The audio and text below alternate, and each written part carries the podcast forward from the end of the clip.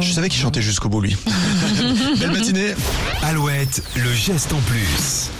Et on parle voyage dans le geste en plus. Une maison d'édition de guide touristique propose un top 10 de destinations pour 2023 un peu particulier. Oui, c'est un classement des destinations à éviter absolument cette année. Alors Ah. parmi ces 10 endroits, on retrouve la ville d'Étretat, le parc national des Calanques dans les Bouches-du-Rhône, Venise, Amsterdam, la Thaïlande, Haïti ou, en- Ah oui. ou encore le lac Tao aux États-Unis. Ah, c'est dommage, ça me tentait bien ça. Mais justement, c'est le problème. Ces endroits sont très attractifs. Ils sont tous concernés par le tourisme de masse, ce qui dégrade peu à peu leur oui, beauté. évidemment. Voilà, donc ce top 10 met donc en avant les destinations à reconsidérer cette année dans trois, catégories.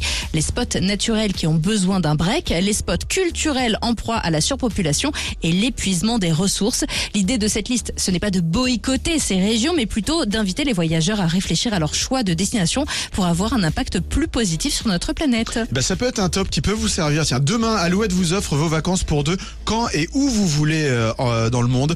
Euh, tirage au sort entre 8h et 9h. Et pour vous inscrire, eh bien, il suffit de repérer le 8 d'Aimé Simone pour nous appeler 0820 90 9000. Eh bien, restez bien à l'écoute d'Alouette tout au long de la journée. Là, c'est Amir qu'on écoute avec ce soir sur Alouette.